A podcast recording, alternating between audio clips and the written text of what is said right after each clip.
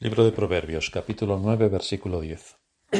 El temor de Jehová es el principio de la sabiduría y el conocimiento del Santísimo es la inteligencia. Pues ya sabéis que todo tiene su principio y tiene su fin. Y hoy llegamos al final de nuestra serie, nuestra serie sobre el temor a Dios. Hoy vamos a hacer un recorrido por lo que implica el temor a Dios que es una marca distintiva que cada verdadero creyente debe mantener y promover como cristiano que es. Esta es una marca distintiva. Dado que el temor a Dios es una de las bendiciones que están incluidas en el nuevo pacto, debemos ser conscientes de lo que implica, así que vamos a entrar en algunos detalles al respecto. Vamos a ver cinco puntos. Cinco. El primero, ser conscientes de lo que somos delante de Dios. El segundo, que debemos alimentarnos con la palabra de Dios. El tercero, meditar en la grandeza y majestad de Dios. El cuarto, fomentar relaciones con los que temen a Dios. Y el quinto, buscar el perdón de Dios bajo su temor. Así que vamos a ver entonces, en primer lugar, ser conscientes de quiénes somos delante de Dios. Lo que encontramos en las Escrituras es que Dios afirma que será nuestro Dios, porque al llamarnos a la salvación establece una relación especial y cercana con nosotros. El hecho es que por medio de Cristo hemos sido adoptados como hijos, de manera que hemos pasado de ser criaturas creadas a hijos adoptivos, lo cual supone un cambio drástico en la relación que ahora tenemos delante de Dios, porque ahora se establece otro tipo de aplicación de la justicia.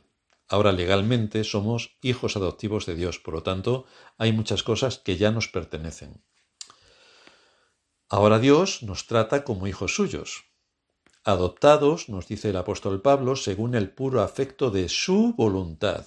Esto es importante que no lo perdamos de vista, porque es Dios quien nos adopta.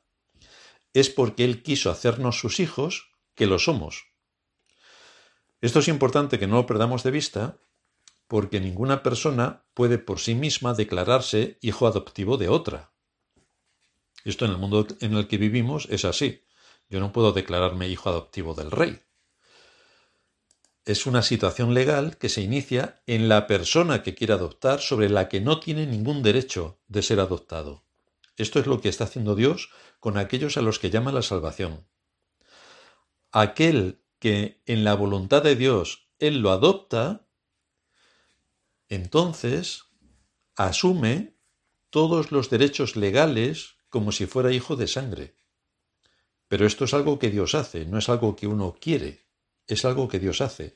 Y aquí encontramos una diferencia extraordinaria con el resto de la cristiandad. Porque la inmensa mayoría de la cristiandad asume que uno cuando quiere es hijo de Dios, se hace creyente. Pero esto no es lo que enseña la escritura. Es Dios quien de su voluntad nos hace sus hijos. No somos nosotros de nuestra voluntad quienes decidimos hacernos sus hijos. Esto en la vida normal no funciona, evidentemente en la escritura tampoco. El papel de Cristo en este asunto es vital, ya que es por medio de su sacrificio que nosotros podemos presentarnos delante de Dios limpios y sin mancha puesto que este es el requisito que Dios demanda de sus hijos, de acuerdo a su perfecta santidad, donde se nos recuerda que sin santidad nadie verá al Señor. El que Cristo haya muerto en el lugar del culpable, y ese culpable es aquel a quien Dios le dio a Cristo para que muriera por él, hace que todos aquellos por los que Cristo murió tengan el privilegio de llamarse hijos de Dios. Solo estos, solo estos. En Juan capítulo 1 versículo 12 nos dice allí el texto bíblico, mas a todos los que le recibieron, a los que creen en su nombre, les dio potestad de ser hechos hijos de Dios. Aquí se queda la cristiandad.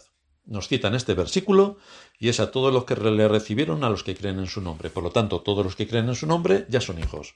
Pero el texto sigue hablando y nos dice, los cuales, estos que son hijos de Dios, los cuales no son engendrados de sangre, ni de voluntad de carne, ni de voluntad de varón. No es tu voluntad, sino de Dios, dice el texto. Dice el texto. los cuales no son engendrados de sangre, ni de voluntad de carne, ni de voluntad de varón, sino de Dios. Aquí vemos que la voluntad de ser hijos de Dios no surge del hombre, sino de Dios, y no es para todos los hombres, sino solo es para aquellos a quienes Dios llamó desde la eternidad, solo para esos. Es a estos sobre quienes Dios pone su temor. Estos son los que oyen la palabra, son los que son consecuentes con la verdad y la justicia, los que luchan contra su pecado remanente y se arrepienten, los que tienen un corazón sensible a la voz de Dios, los que aportan a su reino, los que contribuyen a la unidad y a la paz. Estos son los que temen a Dios. Así que aquí tenemos un breve resumen de lo que supone este primer punto. Nuestro segundo punto, alimentarnos con la palabra. Había un mandato establecido para el rey en Israel. Dentro de sus múltiples tareas, dentro de sus grandes obligaciones de cada día, el rey debía de leer las escrituras todos los días. Si nos vamos al libro del Deuteronomio capítulo 17, a partir del versículo 18, nos dice, Cuando se siente sobre el trono de su reino, esta persona que ha sido elegida como rey, cuando se siente sobre el trono de su reino, entonces escribirá para sí en un libro una copia de esta ley del original que está al cuidado de los sacerdotes levitas. Y lo tendrá consigo, y leerá en él todos los días de su vida, para que aprenda a temer a Jehová su Dios, para guardar todas las palabras de esta ley y estos estatutos para ponerlos por obra. Así que aquí nos surgen algunas preguntas. ¿Puede un hombre con tan altas responsabilidades dedicar un tiempo para leer las escrituras y meditar en ellas cada día? ¿Puede obtener de las escrituras los principios que regulen su actividad política y su conciencia? ¿O no es, no es esto más bien la ocupación de gente religiosa, buenista sobre todo, o de las que tengan más tiempo libre? Pues evidentemente la respuesta es no lo cual nos muestra que la escritura es aplicable para todas las áreas de la vida. El tema crítico aquí es que si esto es lo que tenía que hacer el rey, que evidentemente tenía muy poco tiempo por razones propias de su oficio, ¿puede algún cristiano decir que no tiene tiempo para cumplir con sus obligaciones delante de Dios usando los medios de gracia cada día? ¿O que cuando asume una responsabilidad en la Iglesia la deja a medias con la excusa de que no tengo tiempo, no tengo tiempo. Escuchar decirle esto a un creyente es absolutamente reprochable y le debería dar bastante vergüenza decir que no tiene tiempo para cumplir sus responsabilidades delante de Dios. Debería darle mucha vergüenza.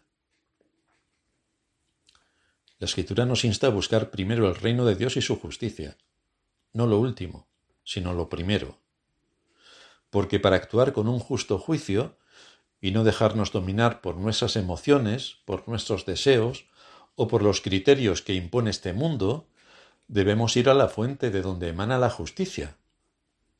Desde luego esto en la cristiandad aún no lo han descubierto, están en ello. Así vamos.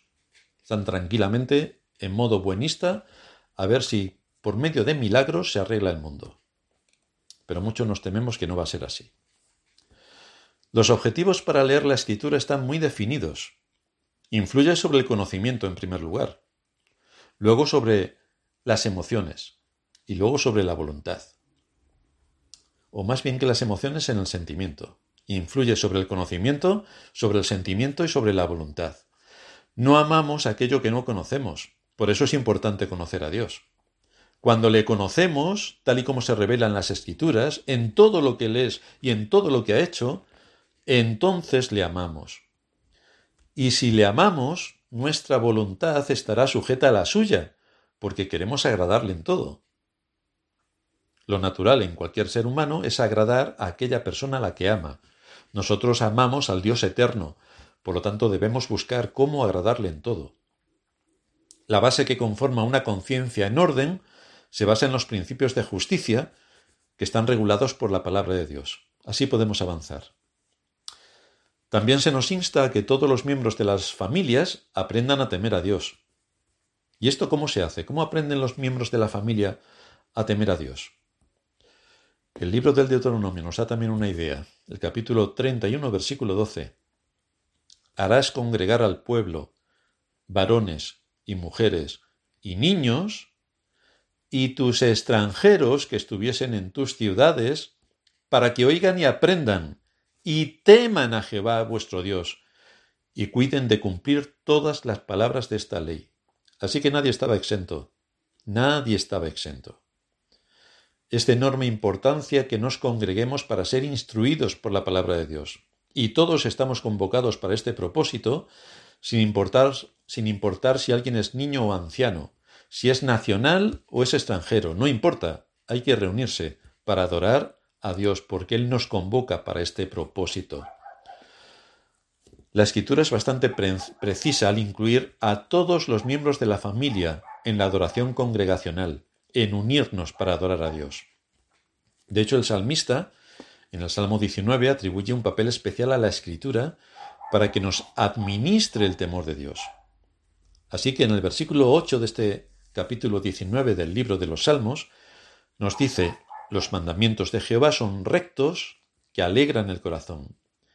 El precepto de Jehová es puro que alumbra los ojos. El temor de Jehová es limpio, que permanece para siempre. Los juicios de Jehová son verdad, todos justos. De manera que para incrementar el temor a Dios debemos alimentar nuestra alma con su palabra, pero cuando la atención que le debemos prestar a las escrituras decrece, y entonces es que no tenemos tiempo, ¿qué le vamos a hacer si no tenemos tiempo? El primer impacto es que empezamos a enfriarnos. Y entonces es una situación que Satanás usará para atacarnos. Así llegamos a estados realmente lamentables en los que no podemos ni levantarnos de la situación caída en la que nos encontramos. Esto no siempre ocurre, evidentemente, por esta razón.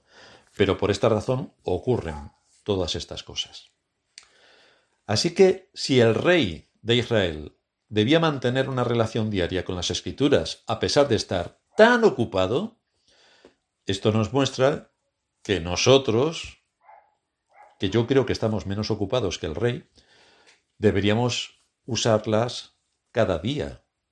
Deberíamos usar la lectura y meditación en las escrituras cada día y sobre todo acordarnos del sermón que el domingo se impartió en la iglesia, que no es algo que vino así de repente y lo podemos tirar al olvido, sino que tenemos que meditar en lo que hemos aprendido, meditar en lo que hemos eh, aprendido hoy también. Cuando la palabra del Señor se abre, lo hace para alimentar nuestra conciencia, para alentar nuestro corazón, para corregirnos o exhortarnos, para animarnos, para alentarnos. Así que debemos meditar en todo lo que estamos escuchando, porque es el medio que Dios usa para nuestro alimento.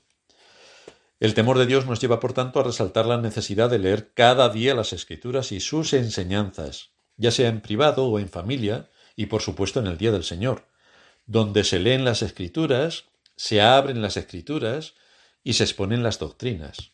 Este es un día crítico al que somos convocados por parte de Dios para la adoración pública, entre la que se encuentra que vamos a recibir su palabra. Es el punto culminante del culto de adoración. Dios ha preparado el contenido de las Sagradas Escrituras de tal manera que al exponernos debidamente a ellas podamos alimentar y fortalecer su temor. Ese es el propósito fundamental, porque es uno de los signos distintivos de cada creyente. En tercer lugar, tenemos que meditar en la grandeza y la majestad de Dios. El Dios que se da a conocer en la Biblia es un Dios majestuoso en su persona, en su carácter y en sus obras. Y Él se, ha revelado a sí mismo de esta manera en las Escrituras. Este es el Dios que le dijo a Moisés que se cubriese el rostro, o el que dejó a Isaías o a Juan con una impresión de muerte, o el que hizo que Ezequiel estuviese atónito durante diez días, que se nos narra en el capítulo 3 de su libro, o a Daniel que quedó enfermo y quebrantado durante también bastantes días, que se narra en el capítulo 8 de su libro, o a Pedro que le hizo que cayese de rodillas, según nos dice Lucas 5. Cuando conocemos a Dios tal y como se revela en las Escrituras y en la creación, no tenemos más remedio que ensalzar su nombre, como hacen los creyentes en el cielo. y a ellos nos debemos unir en su cántico. Dice Apocalipsis 15 a partir del versículo 3, Grandes y maravillosas son tus obras, Señor Dios Todopoderoso. Justos y verdaderos son tus caminos, Rey de los santos. ¿Quién no te temerá, oh Señor, y glorificará tu nombre? Pues sólo tú eres santo, por lo cual todas las naciones vendrán y te adorarán, porque tus juicios se han manifestado. De manera que conociendo a Dios, la pregunta es, ¿quién no te temerá, oh Señor, y glorificará tu nombre? ¿Quién tendrá la osadía de no hacerlo? Pero hay otros, por contrapartida, en la cristiandad, que sus mismos hechos hablan de lo que hay en su corazón, como ocurría en tiempos del profeta Isaías. En el capítulo 29, en el versículo 13, nos dice Isaías, habla el Señor por boca de Isaías, y su temor de mí no es más que un mandamiento de hombres que les ha sido enseñado. Pero queremos huir y alejarnos de un corazón que tome el nombre de Dios y la adoración que a él le corresponde de una forma mecánica y fría. Queremos alejarnos de tener un corazón tan insensible. Queremos alejarnos de aquellos que no son conscientes de lo que están haciendo cuando se reúnen en el culto de adoración pública ni saben a quién están adorando, porque lo hacen de una manera para satisfacer sus sentidos. Tenemos que esforzarnos por conocer a Dios, al Dios que se revela en las Escrituras, porque esto nos llevará a temerle, lo cual implica que entonces andaremos de acuerdo a su voluntad. Es el Señor quien nos convoca en su día santo a escuchar su palabra, por medio de la cual nos instruye, pero también necesitamos buenos libros de nuestros antepasados en la fe que nos ayuden a ver aspectos de la persona gloriosa de Dios, para que podamos encontrar estos matices y las grandes doctrinas que se desarrollan en las Escrituras. Tenemos grandes maestros del pasado, los puritanos. Buscad libros de los puritanos, porque os van a aportar una cantidad de información extraordinaria. Sermones de Spurgeon, de Martin Lloyd Jones, todos ellos contribuyen para edificarnos en la fe. Es un esfuerzo que tenemos que hacer en contra de lo que nuestro corazón desea, porque todo el mundo sabe que tenemos poco tiempo. Pero debemos esforzarnos, porque Dios ha prometido grandes cosas a los que andan en integridad. No en esta vida precisamente, no nos ha prometido, no nos ha prometido una gran casa, vivir en paz, no tener problemas, todo esto no, los, no nos lo ha prometido pero sí que nos ha prometido nuestra entrada en la patria celestial, a la cual aspiramos, y en la que pronto estaremos, para toda la eternidad. Así que lo que pase aquí es circunstancial. Tenemos que mirar hacia lo eterno. Por eso el escritor a los Hebreos en el capítulo 12, a partir del versículo 28, dice, Así que recibiendo nosotros un reino inconmovible, nadie va a atentar contra él, no va a haber aviones fumigando, no va a haber plagas, no va a haber muerte, no va a haber nada. Recibiendo nosotros un reino inconmovible, tengamos gratitud y mediante ella sirvamos a Dios, agradándole con temor y reverencia, porque nuestro Dios es fuego consumidor. Así que tenemos que agradar a Dios con temor, agradar a Dios con temor. Si el temor está en nuestro corazón, agradaremos a Dios. Pero hay más.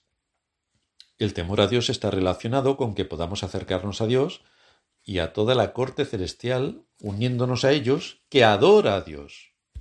Por eso el escritor a los Hebreos, también en el capítulo 12, versículo 22, dice, Os habéis acercado al monte de Sión, a la ciudad del Dios vivo, Jerusalén la celestial, a la compañía de muchos millares de ángeles.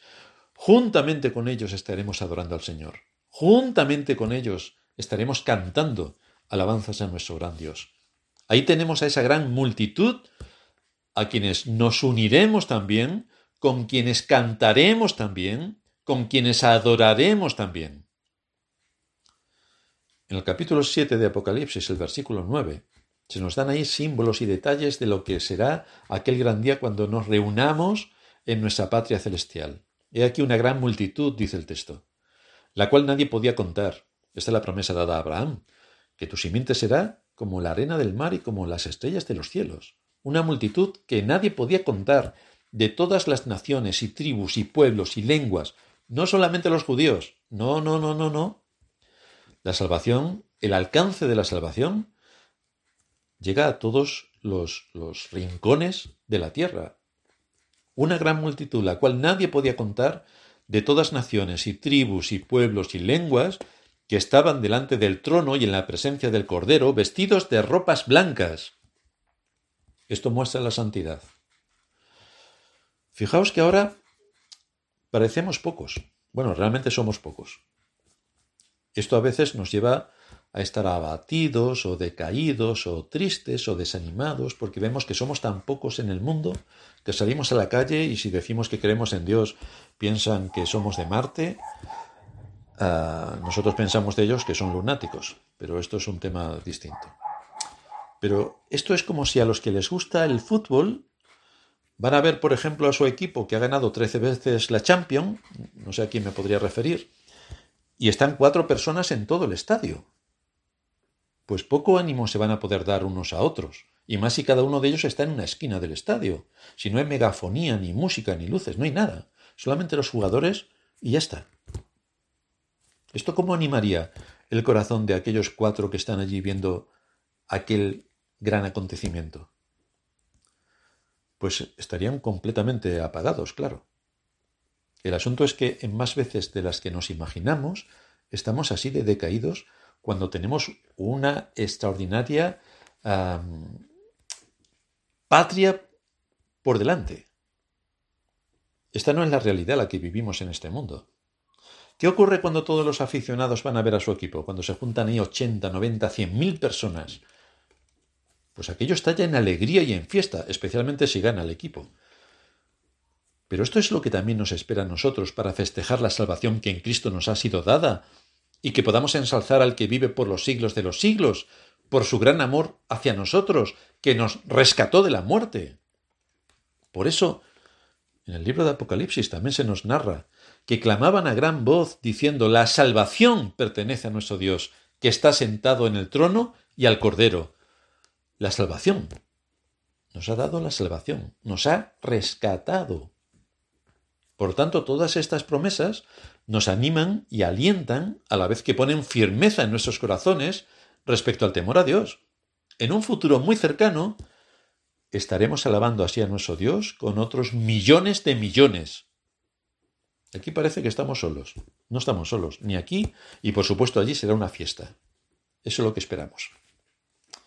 En cuarto lugar, busca la compañía de los que temen a Dios. Dice el Salmo 119, versículo 63, Compañero soy yo de todos los que te temen y guardan tus mandamientos. Ojo, de todos los que te temen, lo evidente si temes a Dios es que guardas sus mandamientos. Debemos cuidarnos de andar juntamente con aquellos que temen a Dios. Debemos promover ir con aquellos que temen a Dios de verdad, no que se llaman cristianos. No, no, no, no, no. Porque cuando los empiezas a analizar a muchos de ellos, sus vidas crean muchas dudas, tanto por su vocabulario que... Mm, como por su conducta, en algunas cosas que es bastante reprochable, o su disposición para andar rectamente, porque todo lo justifican. No le puedes identificar ningún pecado porque no pecan.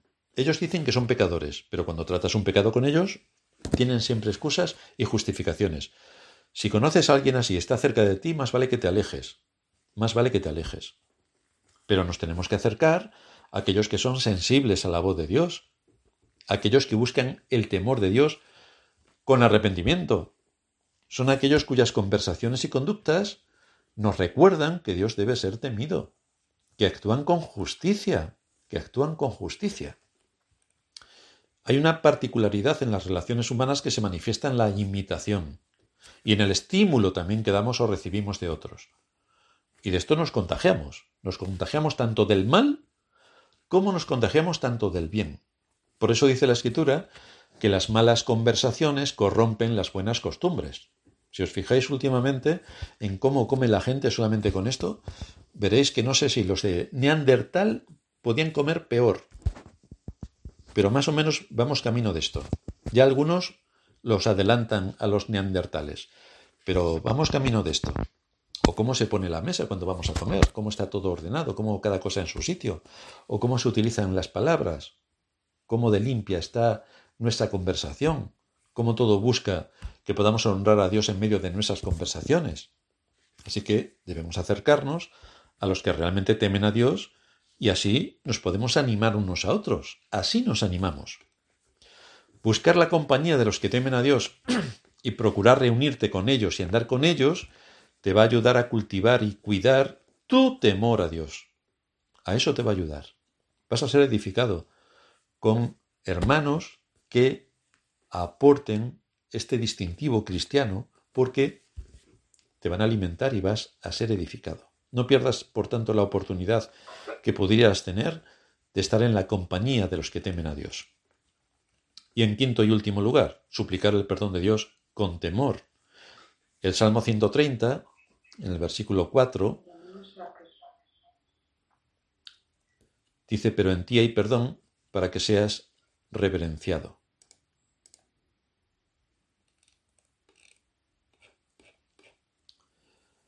En ti hay perdón para que seas reverenciado. Muchas personas asumen que Dios perdona pecados, porque piensan que ese es un deber de Dios. Claro, es lo que tiene que hacer y es lo que tiene que hacer. Yo creo que se equivocan según lo que enseña la Escritura, porque la, la Escritura nos enseña, evidentemente, que Él es el único que tiene poder para perdonar pecados. Ahora bien, otra cosa es que Él, a quien quiere perdonar los pecados, se los perdona. Y otra cosa es bajo qué criterios Dios perdona los pecados. Así que no es tan sencillo o tan simple, mejor dicho, como muchos piensan. No.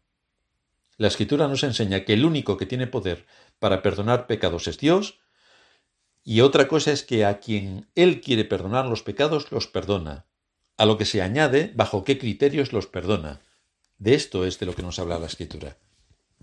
Así que Él perdona pecados, pero solo en función de la fe en Cristo, y mostrando un arrepentimiento sincero, fruto de un corazón quebrantado que restituya el agravio. Así perdona Dios pecados.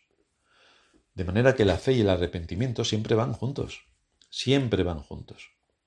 Si alguien piensa que perdonar pecados es un deber de Dios, sí o sí, o que en realidad, como piensa gran parte de la cristiandad, no me tiene que perdonar casi nada porque no hago cosas malas, entonces con esta forma de pensar, el arrepentimiento se desvanece y desde luego impide a esa persona estar bajo el temor de Dios, lo cual le lleva a algo muy peligroso, porque quien piensa así es que no es salvo, es que no es salvo.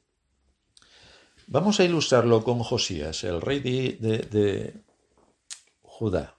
Cuando encontraron el libro de la ley, deducimos que había sido tan poco usado que se guardó en algún lugar y se les olvidó. Vaya, se les ha olvidado la ley. Qué casualidad. Pues sí, se les olvidó. Así que la encontraron.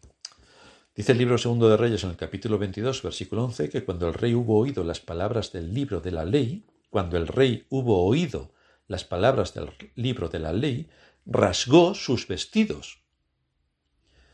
Así que vemos aquí el impacto de la palabra en su conciencia. Que cuando la palabra solamente fue leída, este hombre eh, descubrió realmente quién era él. Esto es temor de Dios. Y el impacto siguiente es que hubo una gran carga por su situación delante de Dios y por la situación de su pueblo. Y por eso en este libro segundo de Reyes, capítulo 22, a partir del versículo 13, nos dice, está hablando el rey, Id y preguntad a Jehová por mí y por el pueblo y por todo Judá acerca de las palabras de este libro que se ha hallado, porque grande es la ira de Jehová que se ha encendido contra nosotros, por cuanto nuestros padres no escucharon las palabras de este libro, para hacer conforme a todo lo que nos fue escrito. Ellos tenían el templo de Jerusalén, y se les había olvidado el libro de la ley. Lo redescubren, y esta es la conducta de Josías. Versículo 18. Así ha dicho Jehová, Dios de Israel, por cuanto oíste las palabras del libro, y tu corazón se enterneció, y te humillaste delante de Jehová, cuando oíste lo que yo he pronunciado contra este lugar y contra sus moradores, que vendrán a ser asolados y malditos, y rasgaste tus vestidos, y lloraste en mi presencia, también yo te he oído, dice Jehová. De manera que se hace más que evidente que cuando a través de la palabra el Espíritu Santo toma esa palabra para aplicarla al corazón y esa persona reconoce su condición, reconoce su condición, se arrepiente de su pecado, clama a Dios por su perdón Es en este contexto y con esta determinación cuando Dios escucha esa oración y entonces es consecuente con esa necesidad y perdona, y perdona. Pero lo previo es imprescindible, porque si el rey hubiera empezado a poner excusas y justificaciones, como si él no hubiera atentado contra la ley de Dios, entonces no habría habido perdón para su condición. Pero el rey no puso ninguna excusa, sino que confesó su pecado, y entonces, nos dice el versículo 20, dice el Señor, yo te recogeré con tus padres, y serás llevado a tu sepulcro en paz. Y no verán tus ojos todo el mal que yo traigo sobre este lugar. Así que el Señor no solamente perdonó los pecados del rey, sino que también protegió toda su vida hasta el final de sus días. ¿Cómo afectó esto a su conducta, a su obediencia y a su arrepentimiento? ¿Cómo afectó? el capítulo 23 del segundo libro de Reyes, cuando el rey leyó el libro de la ley con todo lo que eso implicaba y fue impactado por lo que estaba leyendo, dice el texto que entonces el rey mandó reunir con él a todos los ancianos de Judá y de Jerusalén, es decir, mandó llamar a todos los que tenían poder en su reino.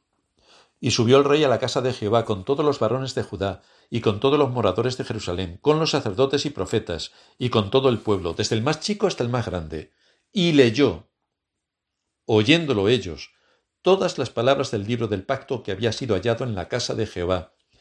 Y poniéndose el rey en pie junto a la columna, hizo pacto delante de Jehová de que irían en pos de Jehová y guardarían sus mandamientos, sus testimonios y sus estatutos con todo el corazón y con toda el alma, y que cumplirían las palabras del pacto que estaban escritas en aquel libro. Y todo el pueblo confirmó el pacto. Fijaos cómo la lectura de la escritura sacó a la luz el pecado. Fijaos cómo el arrepentimiento del rey fue sincero. Fijaos cómo la promesa del Señor alentó su corazón, y esto hizo que despertase el sentido de su deber hacia Dios. Y la suma de todo esto confirma que el temor de Dios, por supuesto, que estaba en su corazón. Este hombre ve su pecado, se arrepiente, corrige su vida y se dispone con responsabilidad a trabajar duramente en sintonía con la justicia y con la voluntad de Dios.